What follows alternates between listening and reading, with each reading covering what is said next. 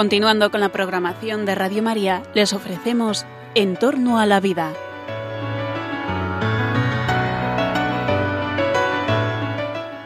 Es un espacio dirigido por José Carlos Avellán y Jesús San Román.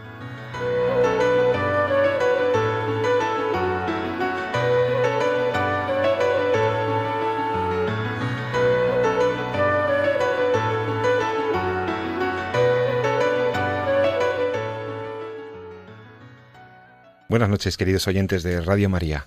Os saluda José Carlos Avellán. En la noche del viernes, en el comienzo del fin de semana, en el comienzo del programa que tanto te gusta sobre bioética, sobre ética médica, sobre ética social, sobre los problemas asociados a la vida humana. La vida humana amenazada, la vida humana defendida, la vida humana heroica, la vida humana en todos sus aspectos, los científicos y los éticos y morales. Esto es En torno a la vida. En torno a la vida es un programa en el que el doctor Jesús San Román y yo mismo vamos preguntándonos sobre las cuestiones morales en el límite de las investigaciones científicas, en la frontera, en las vanguardias de las ciencias. La ciencia es fascinante, la ciencia es maravillosa, pero la ciencia trabaja con seres humanos, la ciencia trabaja para los seres humanos, la ciencia debe trabajar para el progreso humano integral. Y eso es lo que aquí nos preguntamos, ¿en qué medida los progresos científicos están ayudando a la humanidad?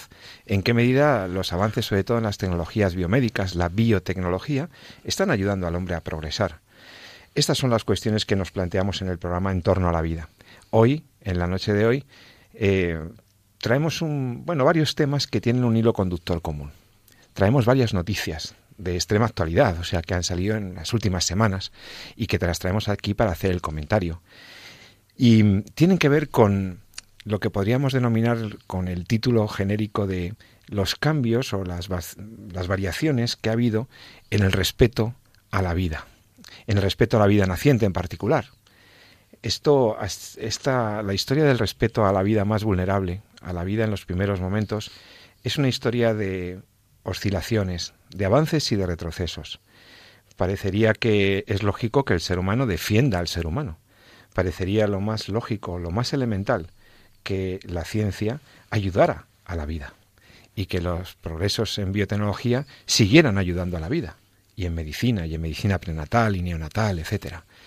Pero no siempre es así, no siempre es así. Fíjate, eh, voy a aprovechar para saludar, antes de presentar la primera de las noticias que tengo, aprovecho para saludar a Jesús San Román, que está aquí en los micrófonos de la Radio María, el doctor Jesús San Román, médico, bioeticista y profesor universitario. ¿Qué tal, Jesús? buenas noches. Pues encantado, como siempre, de estar aquí con todos vosotros.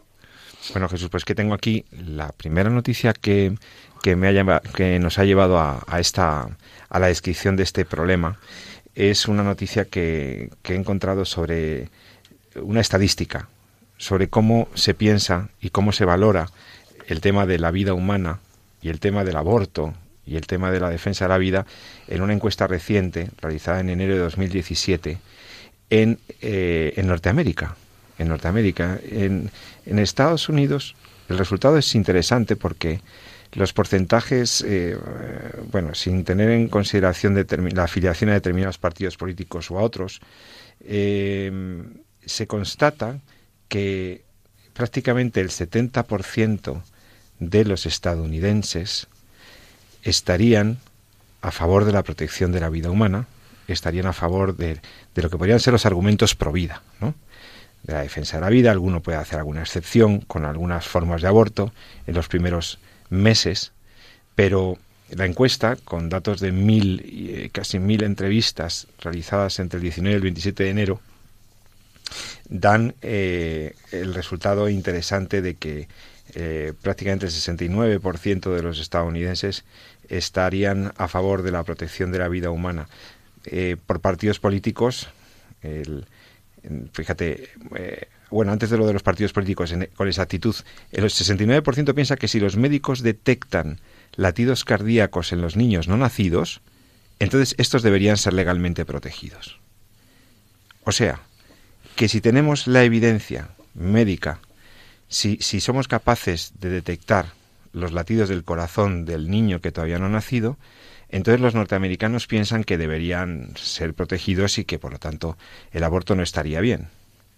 Considerando estos porcentajes por afiliación a partidos políticos, esta postura la defienden el 86% de los republicanos, el 61% de los independientes y el 55% de los demócratas.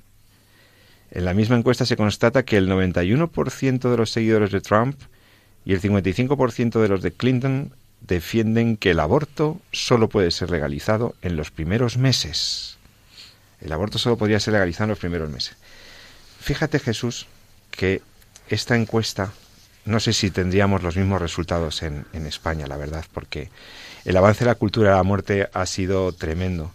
Pero todo esto es fruto de un trabajo cultural, de una evolución cultural, en la concepción de la vida, en la concepción del aborto, en la visión que tenemos de la protección de vida al no nacido. Yo fíjate que, eh, que, hombre, es una noticia preciosa, la verdad, porque tiene, tiene muchas cosas y ya la veíamos viendo en los últimos eh, meses. Eh, ¿Te acuerdas que salían, han salido también algunas noticias respecto a las marchas pro vida que ha habido precisamente en Estados Unidos y cómo está habiendo cada vez una mayor respuesta, la gente está saliendo a la calle, etcétera, ¿no? Pero tiene yo la veo como una cuestión un poquito agridulce, ¿no? Por un lado me, eh, me encanta un poco que la que el colectivo, sea, Provida vaya siendo cada vez más, más numeroso en Estados Unidos, es decir, que se vaya perdiendo como esa percepción que hay de como que el aborto es lo progre, lo moderno y, que hay que, si quieres estar en, el top de la modernidad, tienes que ser eh, pro-choice, ¿no? Que dicen en Estados Unidos, ¿no? Entonces, sin embargo, el colectivo pro-life, es decir, el colectivo pro-vida, pues cada vez va siendo más, eh, más autóctono. La gente va volviendo a lo genuino, ¿no? A lo autóctono. Pero esa es la parte buena, la que a mí me gusta, ¿no? Y que es bonito resaltar, ¿no? Tiene otra parte, ¿no? Eh, que me da que pensar y que, y que a veces hemos eh, comentado incluso en relación a cómo precisamente se autorizó el aborto en Estados Unidos, que si quieres luego podemos comentarlo. ¿no? Y es precisamente que no, acabo de entender por qué se busca una señal externa, ¿no? como para algo que decida cuándo el hombre es persona. Todos sabemos que desde el momento de la concepción eh, nos encontramos con una célula totipotencial que solo necesita tiempo, nutrición y oxígeno para desarrollarse completamente. ¿no? Tiene toda su capacidad generadora de llegar a un individuo completo en sí misma. ¿no? Es un individuo de la especie humana y por tanto una persona. Sin embargo, eh, desde fuera seguimos como queriendo buscar algún momento en el que parece que, expresamos un código de barras que podemos identificar para poder ser persona.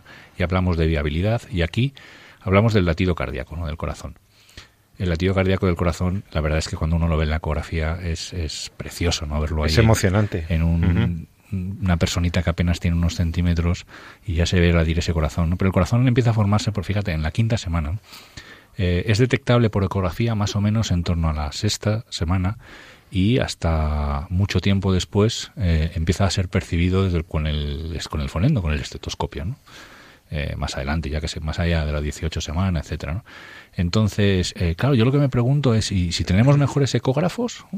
Entonces lo detectaremos antes. Entonces, ¿por qué simplemente el detectar algo con un aparato, algo tecnológico, es lo que permite que un feto pueda llegar a vivir?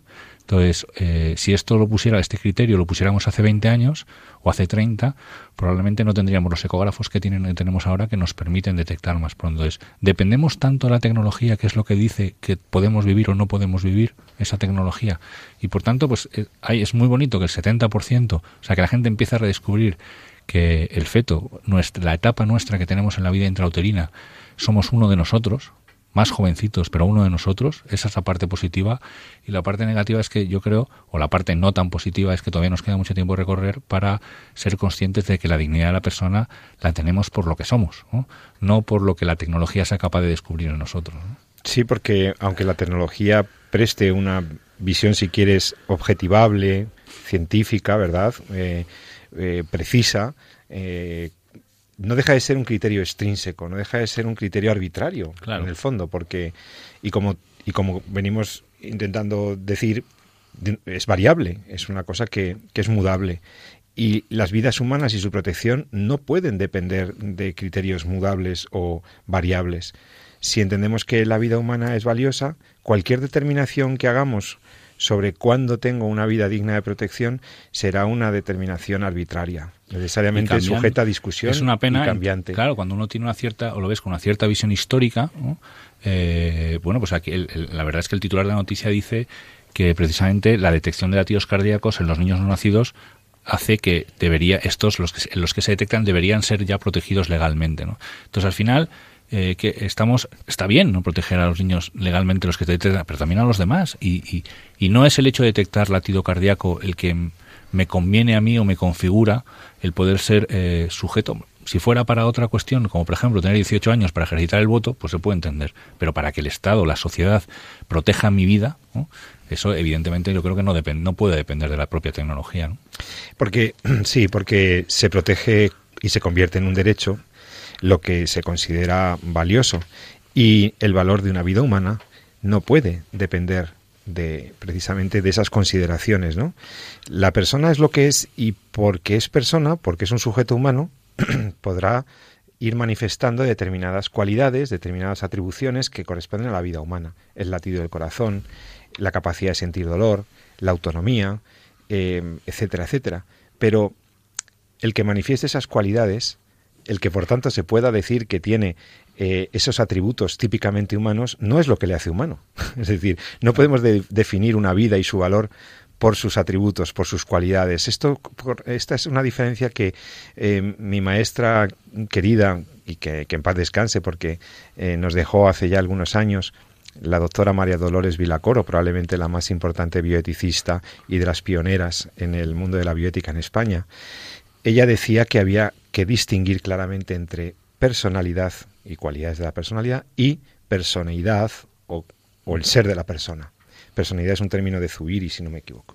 Entonces, eh, claro, si, si decimos y atribuimos un valor a la vida humana en función de que apreciemos en ella determinadas cualidades o determinados atributos, eh, en ausencia de esos atributos o en ausencia de la capacidad para observarlos, podríamos dudar de que hay una persona. Y eso se puede aplicar, fíjate, a muchos otros aspectos que ahora mismo están en debate, ¿no? Sobre todo, pues eso que pasa con los eh, eh, los discapacitados, qué pasa con los pacientes mayores que han perdido ya algunas de sus funciones cognitivas, eh, qué pasa con las, los niños que vienen o que están en el interior de su madre pero que traen alguna malformación o que traen... Entonces, claro, si al final todos son unos estándares de calidad o, como bien has dicho, la capacidad de que nuestras herramientas tengan para poder discriminar si eso existe o no existe, pues entonces al final dependemos de algo externo, como bien dices. Entonces, cualquier consideración de carácter extrínseco nos puede llevar a graves injusticias, porque verdaderamente mm, el ser de la persona no depende de sus atributos o de sus cualidades.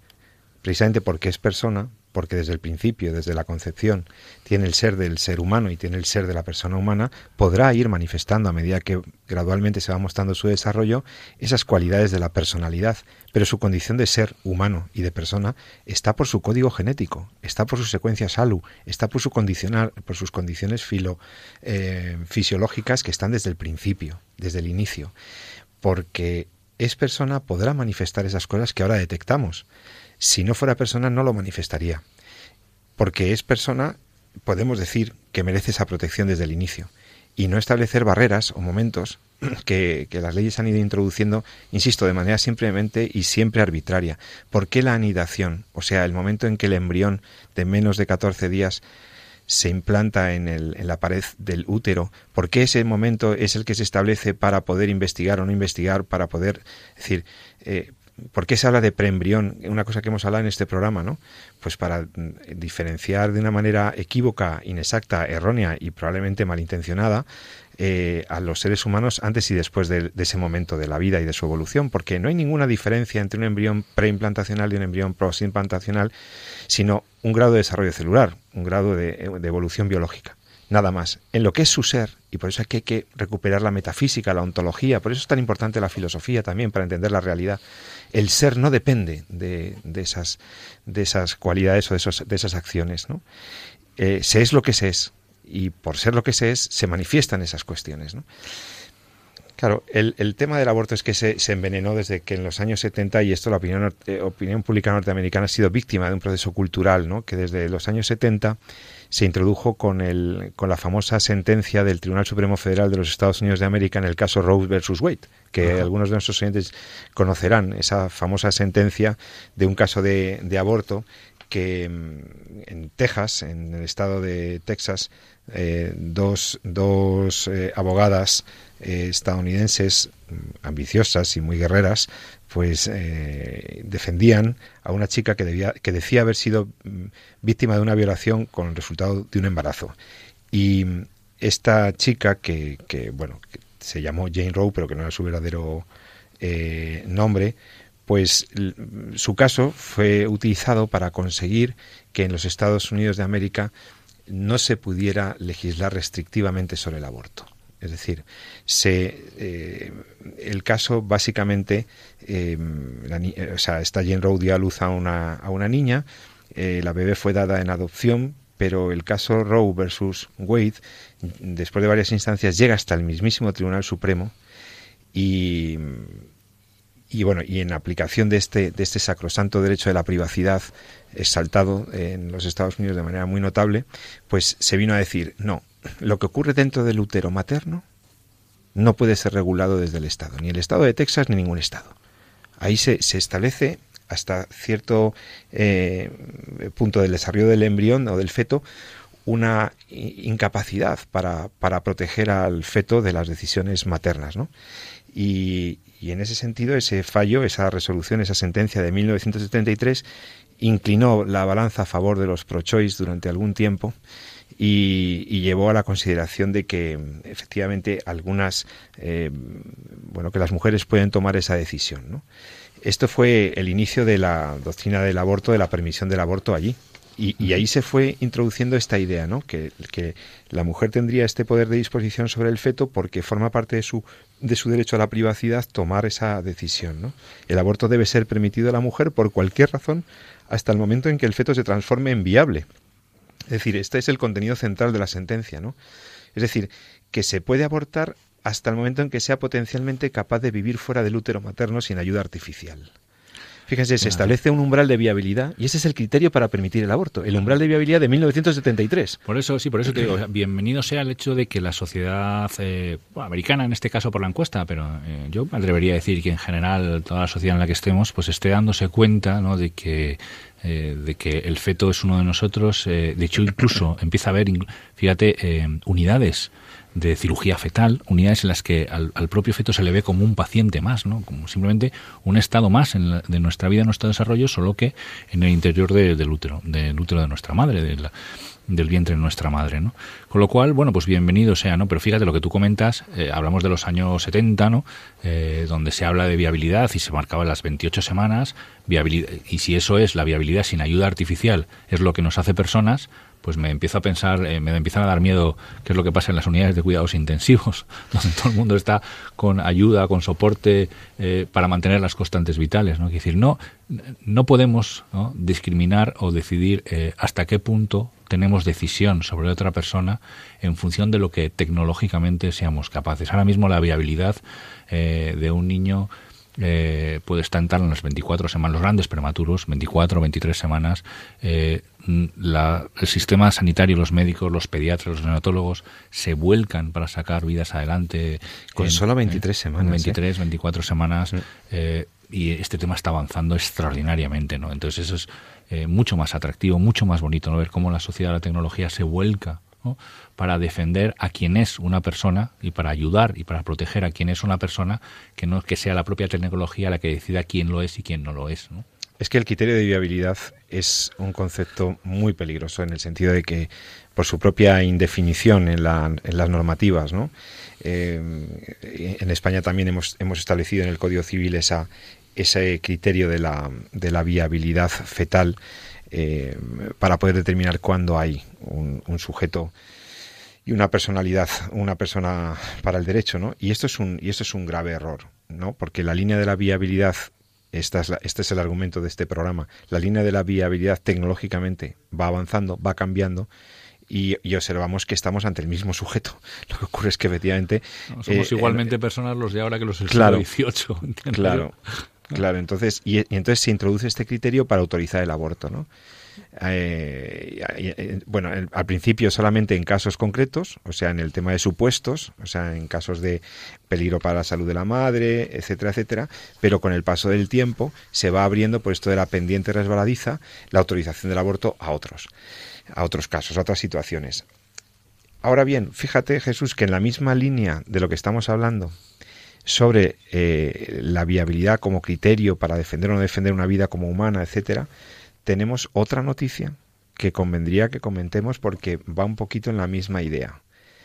Habla de placentas artificiales para bebés en prematuridad extrema.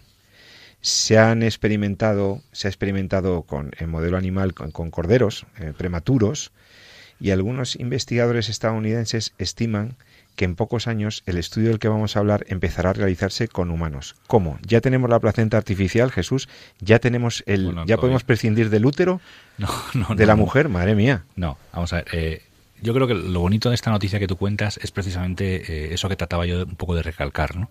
Y es, eh, es, es, precioso ver cómo la, toda la sociedad, toda la tecnología que tenemos a nuestro alcance se centra, se ofrece se pone a disposición de personas eh, vulnerables, enfermas, para recuperarlas un poco para la salud. Evidentemente, eh, nuestros grandes prematuros, es decir, los niños que nacen eh, sin haber terminado toda esa etapa de desarrollo que se entiende normal entre aproximadamente unas 40 semanas, es lo que dura más o menos el, el embarazo en el ser humano, bueno, pues si nos adelantamos a ese tiempo, pues depende de cuánto tiempo eh, vamos a llegar a, este, a, este mundo, a este entorno, en, un, en una situación en la que todavía no estamos del todo preparados fisiológicamente eh, pues para soportar, ¿no? Y de hecho eh, tendríamos que seguir ¿no? en, en, el útero de nuestra madre, ¿no? A nivel cardiovascular, a nivel respiratorio, a muchos niveles, a nivel renal, etcétera, ¿no? Entonces, eh, claro, estos niños suelen tener muchas dificultades, a nivel neurológico incluso, pero eh, poco a poco, con el desarrollo de tecnología, con el desarrollo de los sistemas médicos, sobre todo de los especialistas que se dedican a este tema, que son los pediatras, los neonatólogos, esta especialidad pediátrica que se dedica precisamente a esos neonatos, a los recién nacidos, bueno, pues se ha ido avanzando bastante. ¿Qué es lo que se ofrece, lo comenta ahora esta noticia? Y es precisamente que para estos eh, niños, estos grandes prematuros, que deberían seguir en el interior del vientre de su madre, protegidos por esa placenta, que les, eh, que les sirve a veces como también de comunicación, además de barrera de comunicación eh, con, con su madre, pues tratar un poco de recrear algo o de conseguir algo que se parezca, ¿no? Pues para protegerles del entorno exterior y que puedan continuar en cierta medida su desarrollo. Esa es la idea del, del proyecto. Está muy lejos todavía de, poder ser eh, en humanos. Además, desde el punto de vista ético también, esto es, un tratamiento y por tanto eh, es un tratamiento que hay que no tiene que tener unas ciertas garantías de que de que es seguro, de que se puede aplicar, de que el paciente, el niño en este caso, se va a beneficiar de él, eh, de que no, no sigue o no está expuesto a riesgos que no son asumibles, etcétera. Entonces se ha hecho actualmente fundamentalmente en corderos, que parece que ha dado muy buen resultado y se pretende que se puede o con los eh, próximos avances pudiera ser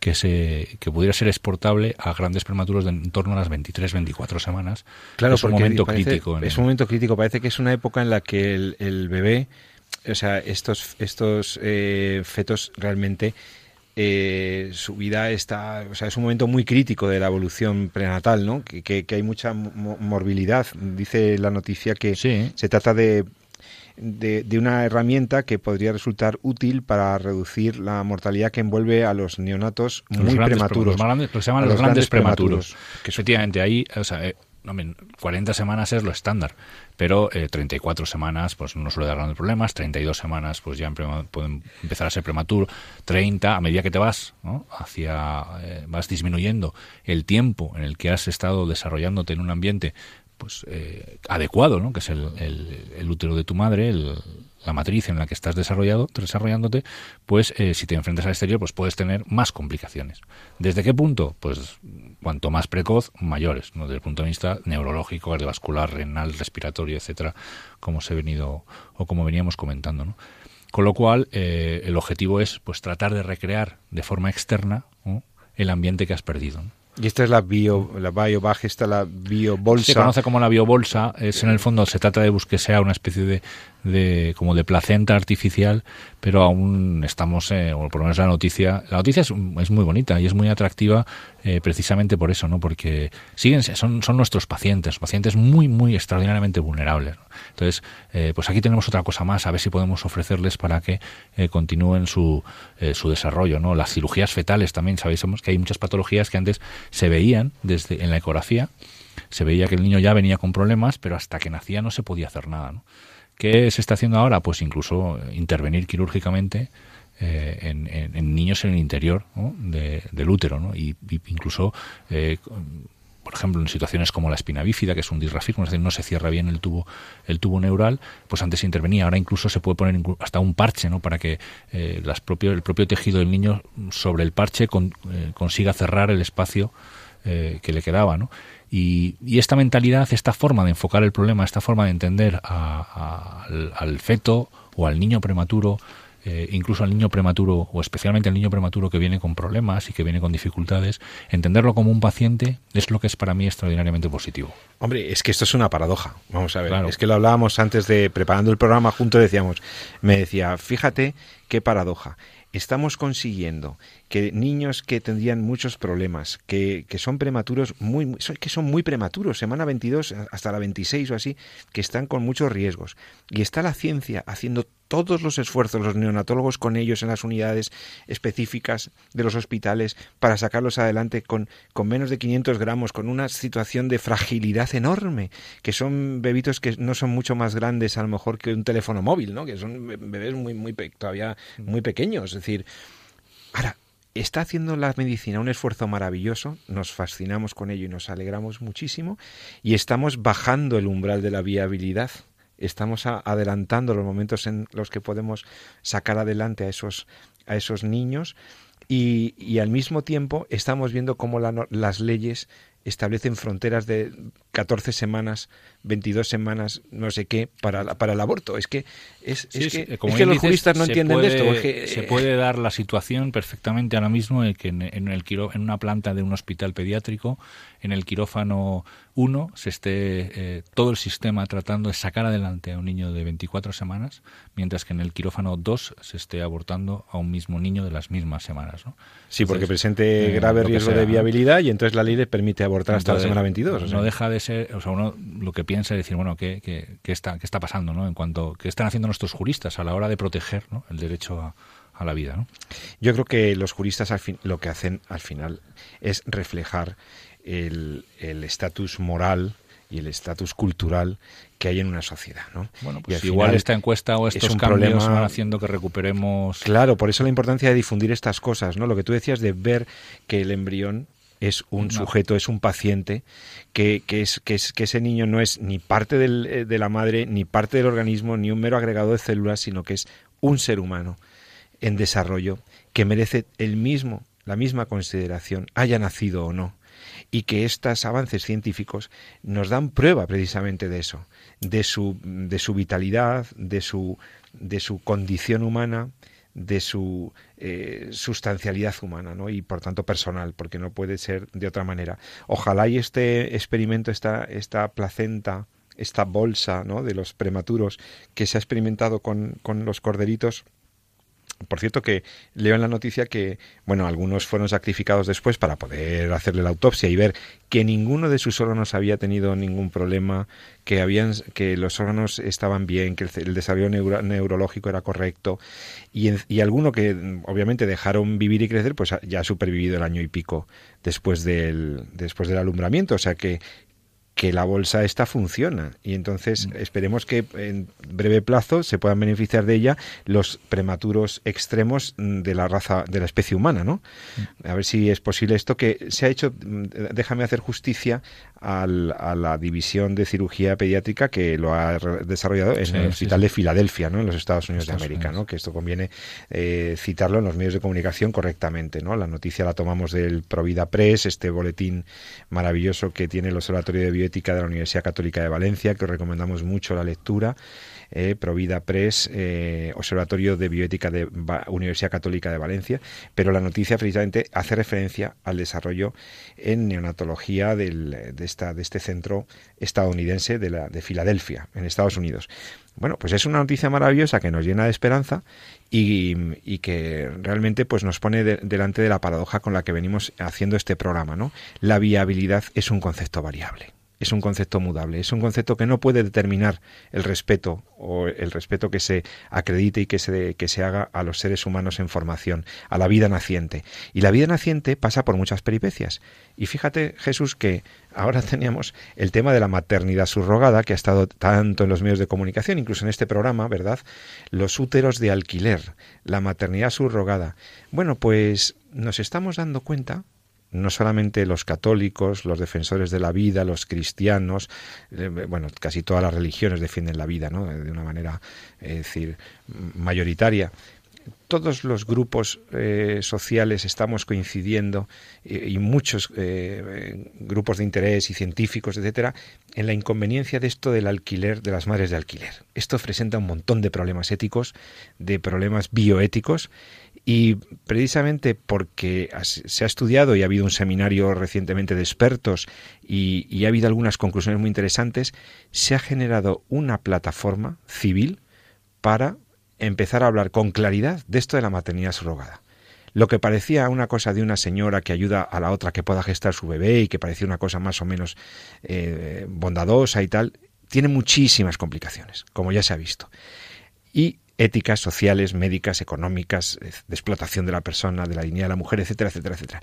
Y precisamente para hablar de esto, de esta plataforma, de qué se está haciendo con esto de los alquileres de úteros, vamos a, vamos a hacer una llamada, vamos a llamar a, nuestra experta en bioética eh, tantas veces aquí en el programa, a la doctora Elena Postigo, pero mientras la localizamos, que anda por las universidades dando conferencias y demás, mientras la localizamos, pues escuchamos una canción muy chula que, por cierto, escuchan mucho a mis hijos y a mí me encanta, y el otro día me la recomendó mi amigo Jesús Poveda, y esta canción de Katy Perry, Katy Perry, eh, Chained to the Rhythm, encadenados al ritmo, es toda una descripción de una sociedad que ha banalizado todo, la vida, el futuro, las cosas, la percepción de las cosas, la banalización del mundo, está en esta canción de Katy Perry, que os recomendamos que veáis el vídeo, los youtubers, porque no tiene desperdicio. La escuchamos un poquito y enseguida volvemos con esto de la maternidad subrogada. Ya verás qué interesante. Hasta ahora mismo en Radio María.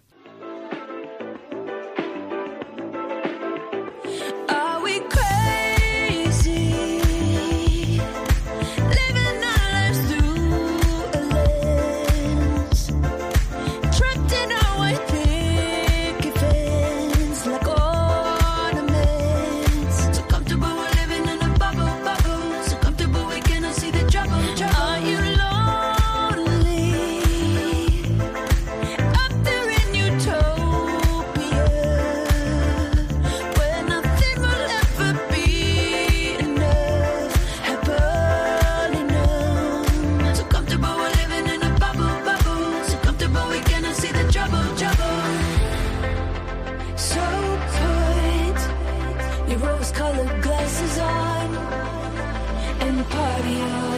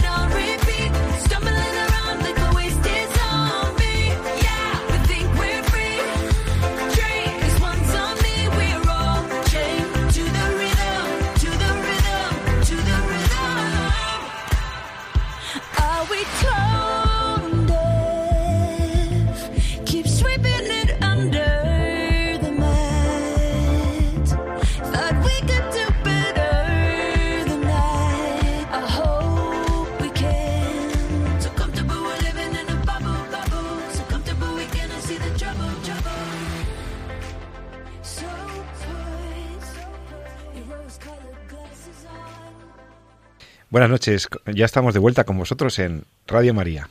Este es el programa En torno a la vida. Estamos hablando sobre la viabilidad, sobre las madres, sobre la maternidad, sobre el aborto, sobre cómo la ciencia tiene que defender siempre al ser humano y sobre cómo la ciencia debe ayudarnos a protegerle más allá de determinaciones arbitrarias. Ahora, eh, antes de escuchar esta canción tan simpática y tan de moda, por cierto, que hemos escuchado, pues os anunciaba que íbamos a intentar localizar a la doctora y amiga Elena Postigo, bioeticista, profesora de la Universidad Francisco de Vitoria, que está trabajando a tope en el tema de la maternidad subrogada y todo el problema de las madres de alquiler. Esto de los úteros de alquiler. Buenas noches, Elena, ¿cómo estás? Buenas noches, encantada de estar con vosotros esta noche. Bueno, hay dos temas que quería hablar contigo porque son, eh, son de esta misma semana prácticamente, de estas últimas semanas. Por una parte, creo que has participado en unas jornadas precisamente de expertos para analizar el tema de la maternidad subrogada y, y, por otra parte que te has involucrado también en la colaboración en una plataforma civil. Vamos a hablar un poquito primero, vamos a volver a situar a los oyentes en el problema bioético, en el problema ético de las madres de alquiler. Ahí es una señora que no, una mujer que por, por la razón que sea, no puede o no quiere o no quiere y no puede em, gestar un bebé. Y entonces se busca la solución de que esa madre biológica no lo gesta, sino que hay otra señora, puede ser un familiar o no, o una persona con mediando un contrato, un precio, un contrato oneroso sin él, pero otra señora va a hacer el, va a llevar el embarazo y cuando termina el embarazo, normalmente a cambio de un precio o de una compensación, eh, que así lo llaman, eh, le entrega su bebé a la madre que puso el, en principio el gameto, el óvulo o, no, pero bueno, eh, a que lo encargó. Entonces, eh, esto, Elena, que parece una cuestión, hemos hablado algún programa ya de esto, pero conviene recordar a los oyentes que, aquí hay cuestiones que limitan con la dignidad de la persona, con la dignidad de la procreación, con la dignidad de la mujer, eh, que hasta las feministas han puesto en una página web, no somos vasijas no somos vasijas porque, porque hay un riesgo de instrumentalización de todo este proceso y de la persona en sí que porta al bebé. Entonces, todo esto eh, Elena, ¿tú qué valoración haces de la, de la gestación eh, sustitutoria, de la subrogación de la maternidad? Y para sintetizar a los oyentes que ya saben dónde está un poco el problema, ¿cuáles serían los dos o tres claves que tenemos que tener en cuenta a la hora de hablar de este tema? Porque a veces sale, oye, ¿por qué no una madre o una hermana no va a gestar al bebé de su hermana si, si no va a cobrar? O sea, normalmente no le va a cobrar. Es decir, hay personas que hablan de esto. A mí me ha salido en alguna conversación de café, ¿no? Entonces, ¿dónde está el problema bioético aquí?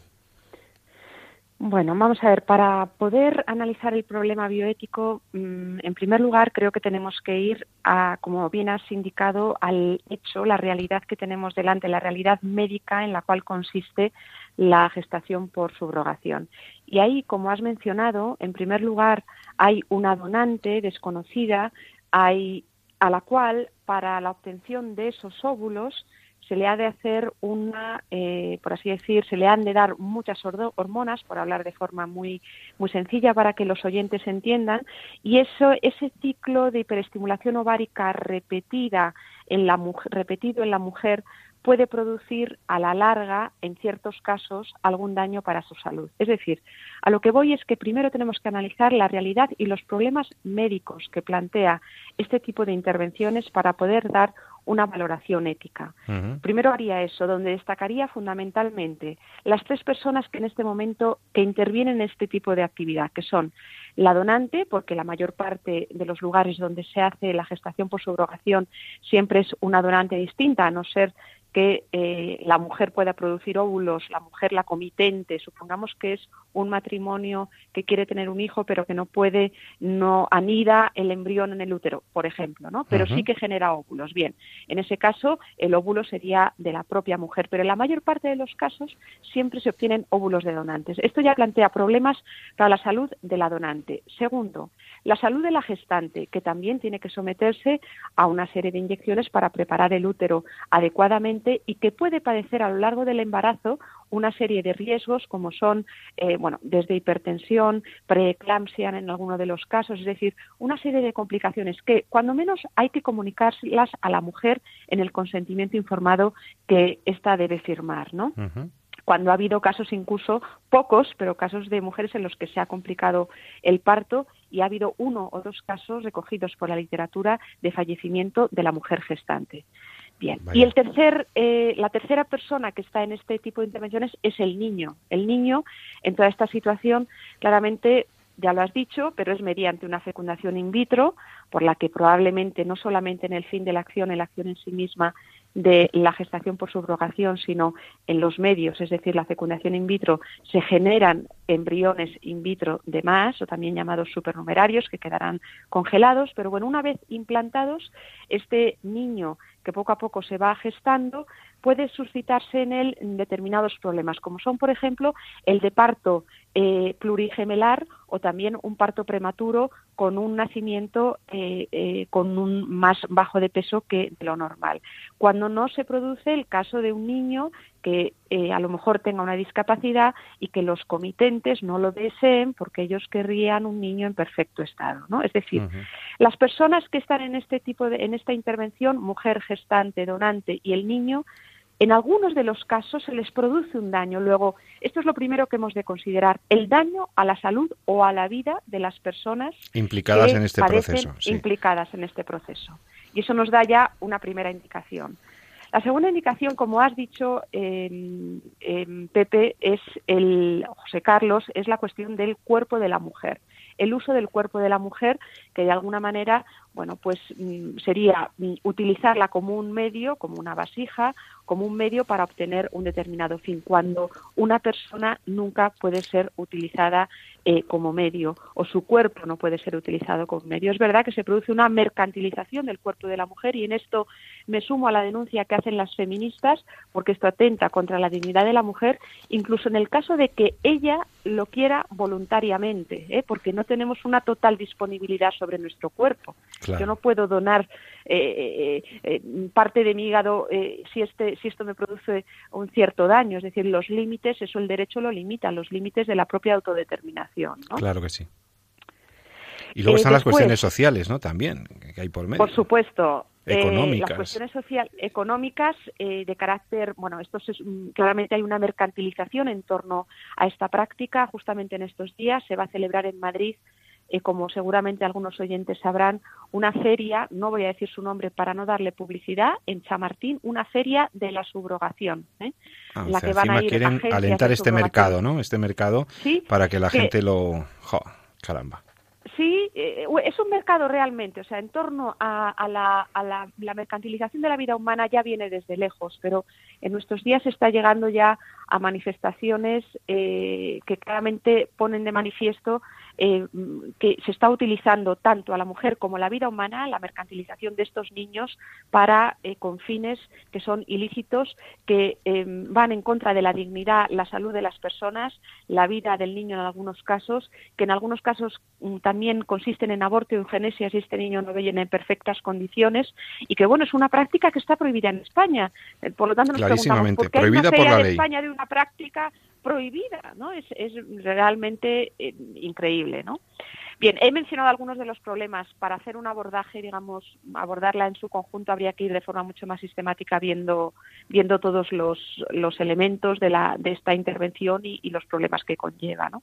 Con más exhaustividad. Pero bueno, no sé si con esto eh, quizás ya he hablado demasiado, ¿no? No, no, está perfecto. Y yo añadiría incluso el, el riesgo de explotación por el, por el, por, pues eso, por, la situación social de la mujer que normalmente se presta a esto, ¿no? Esto no es una cosa altruística, esto es una cosa de explotación de las mujeres de países en vías de desarrollo, por no decir en países que todavía podríamos situar en lo que se llamaba antes el tercer mundo, y gente muy necesitada de recibir esos euros o esos dólares eh, a, las que no siempre se tienen en, en condiciones y que lo que tú dices, aunque ese dinero lo, recibieran finalmente y durante un tiempo estén en unas condiciones más o menos adecuadas, no deja de ser una explotación, no deja de ser un abuso y no deja de ser una instrumentalización de la mujer. Y que, por cierto, así lo ha determinado el Parlamento Europeo. ¿eh? Totalmente. Sí, el Parlamento Europeo y, y, también creo que hay una declaración, ha habido un manifiesto de la ONU en los últimos días eh, en torno a esta cuestión, considerándola contra los derechos humanos, ¿no? Sí, sí, es eh, grave. se me ha olvidado mencionar se me, ha, se me ha olvidado mencionar un, aspecto que creo que es importante y es la salud psicológica de la madre gestante y del niño que nace. Aunque todavía no tenemos estudios epidemiológicos en perspectiva de años y de magnitud de personas estudiadas, eh, sí que mm, se puede intuir que la ruptura del vínculo de apego que se crea entre la madre y el hijo en el, durante la gestación, que primero es bioquímica, después es inmunológica, hormonal y después incluso afectiva, cerebral, no neuronal para la acogida de ese niño, viene truncada de forma traumática con la entrega de este niño. Es decir, un vínculo que se ha generado de forma natural fisiológicamente se rompe. Creemos que esto puede tener consecuencias. Se han estudiado ya casos de mujeres gestantes en las cuales ha tenido consecuencias de carácter psicológico. Con esto enlazo, justamente el otro día estuvo en Madrid eh, una gestante eh, norteamericana, mm, digo su nombre porque ha salido publicado en muchos medios, Kelly Martínez, denunciando como ella había sido madre gestante varias veces. En el último, en la última de las gestaciones había sido, y así cuento una historia, quizás a los oyentes se les acerca sí, sí, un caso, un, caso, poco esta situación, ¿no? Un caso. Pues el caso de esta mujer, Kelly Martínez, que además lo encuentran en, los medios en estos días, consiste en una mujer que había gestado ya durante tres veces, había, mm, se había sometido a gestación por subrogación. Tiene sus propios niños, pero ella había visto que este era un modo pues para ganarse un dinero extra a la familia que venía muy bien y como no generaba problemas, nadie le había dicho ningún tipo de problemas, pues era la tercera vez. Esa tercera vez le encargaron un niño, los comitentes eran españoles, ¿eh? que previamente habían, eh, bueno, pues se habían puesto en contacto con una agencia californiana donde se realizan, en la costa californiana hay muchas eh, clínicas de fecundación in vitro y de subrogación, y bueno, le implantaron dos embriones y resulta la pareja española quería niño y niña. ¿Cuál fue la sorpresa?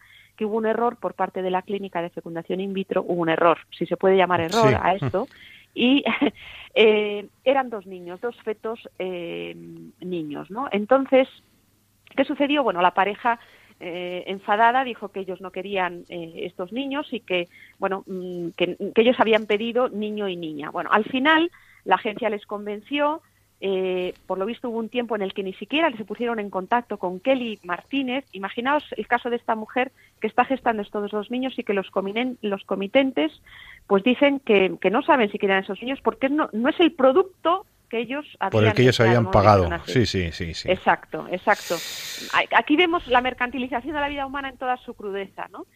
Y bueno, pues esta mujer padeció un estrés brutal antes del parto. Finalmente esta pareja vino a recoger a los niños, desaparecieron durante un tiempo. Kelly Martínez no ha sabido de, estos niños nada. Ah, por cierto, ante este estrés ella tuvo episodios de hipertensión, de preeclampsia que estuvo mm, fatal. ¿eh?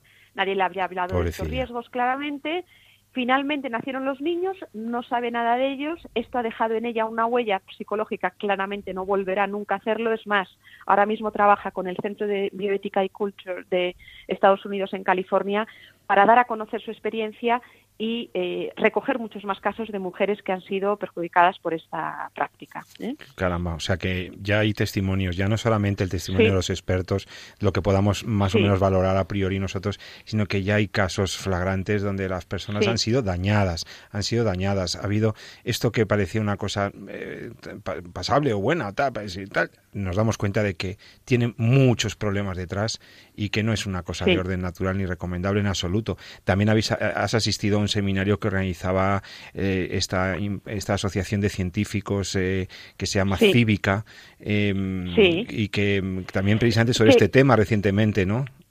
Sí, ayer tarde, ayer tarde mismo tuvimos esta jornada, primera jornada de bioética de Cívica, que es la asociación de investigadores y profesionales en defensa de la vida humana eh, mediante su conocimiento científico y profesional, y fue sobre este tema. Se abordaron los aspectos legales, que los trató el profesor José Miguel Serrano Ruiz Calderón, que destacó mm, tres aspectos. Uno, eh, el hecho de la supuesto el supuesto altruismo que no existe es decir siempre hay en todos los casos hay una remuneración económica en Inglaterra donde está permitida la subrogación eh, altruista hay una remuneración de 15.000 libras para el caso de la mujer que quiera someterse, es decir, en el fondo es un engaño decir que no hay ningún tipo de compensación. ¿no?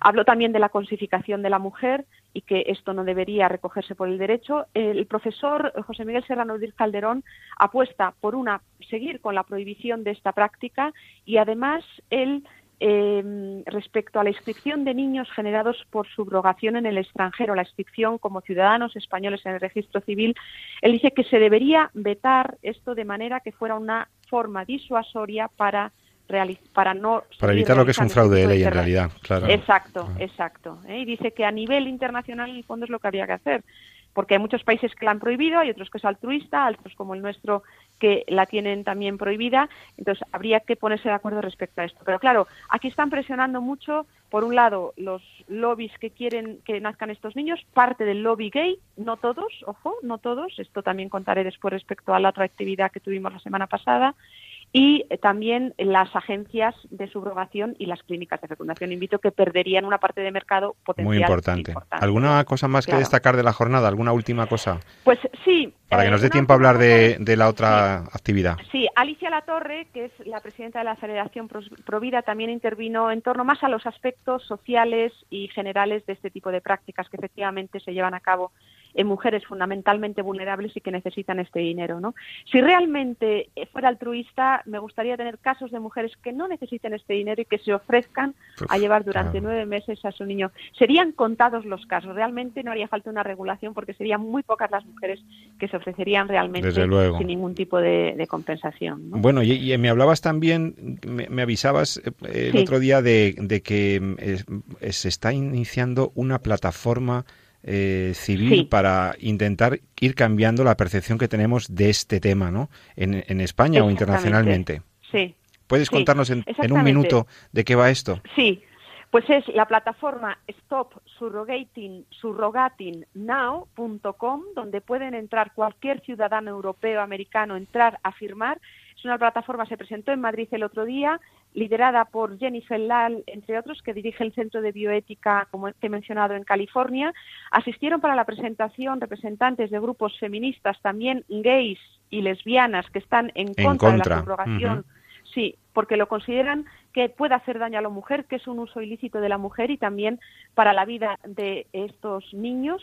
Y se presentó en Madrid, eh, fue un, un, acto en el que asistieron tanto grupos pro vida como eh, personas del ámbito feminista y plataformas LGTBI para sumar esfuerzos para ir en contra de este tipo de actividades que es en el fondo una nueva forma de comercializar con el cuerpo de la mujer y con la vida humana. Entonces los que estamos en contra los que estamos en contra de la gestación sustitutoria de la maternidad subrogada medie precio o no, los que creemos que no es adecuado, que es, que es incorrecto, podemos adherirnos entrando en la página que tú has dicho. ¿Puedes repetirla, por favor? Sí, la página es stop, es decir, S-T-O-P. Sí, stop de parar. stop sí, stop de parar. Stop surrogating. Surrogating. Surrogating. Now, now. Que quiere decir, paremos la subrogación ahora. Stop surrogating now.org. Ahí pueden entrar, encuentran la posibilidad de firmar y sumarse a esta plataforma. Se pueden sumar tanto instituciones, fundaciones como personas a título individual. Perfecto, pues muy bien, pues con esto eh, ha quedado muy claro eh, y ha quedado recordado la gravedad del problema de la gestación subrogada. Muchas gracias, Elena. Elena Postigo, eh, de la Fundación Jerón Leyen, profesora universitaria en Madrid, bioeticista y amiga. Muchísimas gracias por tus explicaciones y, esperamos que estés con nosotros en 14 días otra vez por aquí. Un abrazo, buen fin de semana. muchas gracias a vosotros. buen fin de semana. Adiós. Gracias. Bueno, Jesús, pues em, después de las consideraciones que nos hacía Elena Postigo, ya solo nos queda pues cerrar el programa, ¿no? dándonos cuenta de lo que se ha dicho aquí. El valor de la vida humana, el valor incondicional de toda vida, no puede depender ni de quién la geste, ni de las consideraciones científicas, ni de eh, determinaciones arbitrarias de los juristas, ni de criterios como la viabilidad tan difusos como variables. La vida humana debe ser defendida en todas condiciones y oportunidades. Pues no sé, en, los últimos cinco segundos, ¿algo que añadir? Mm, pues yo creo que está, hay muchas cosas que se han dicho que da para la, reflexión, por lo menos estos 15 días, ¿no? Pero me, quedo con, eh, con esas bonitas iniciativas. Es decir, vamos recuperando un terreno que nunca teníamos que haber eh, recorrido hacia atrás, ¿no? que nuestra sociedad no tenía que haber perdido. Y vamos, eh, la sociedad, vuelve otra vez a ser provida, vuelve otra vez a, prestar todos los elementos para sacar adelante eh, a, los, a los niños que están en esa etapa eh, tan vulnerable de su desarrollo como es la vida intrauterina, empezamos a redescubrir el sentido de lo que es la maternidad, empezamos a darnos cuenta de cómo la maternidad no es algo que esté enfadado o en litigio con el con lo que es el hecho de ser mujer, sino todo lo contrario y, y bueno, poco a poco vamos recuperando cosas que son que son de hecho evidentes, ¿no? Muy bien, pues con estas reflexiones que esperamos te han interesado, te emplazamos para que vuelvas a estar con nosotros en Entorno a la Vida dentro de 14 días. Sigue escuchando ahora eh, toda la programación que hay en Radio María esta misma noche, interesantísima. Y si te ha gustado, pues sabes que puedes escribirnos a entorno a la vida con sus, tus comentarios, sugerencias y propuestas. Si es así lo deseas y te ha interesado, pues nos escuchamos en un par de semanas. Hasta entonces, que pases muy buen fin de semana. Gracias por escucharnos recuerda, como siempre te digo, ama la vida y defiéndela. Muy buenas noches.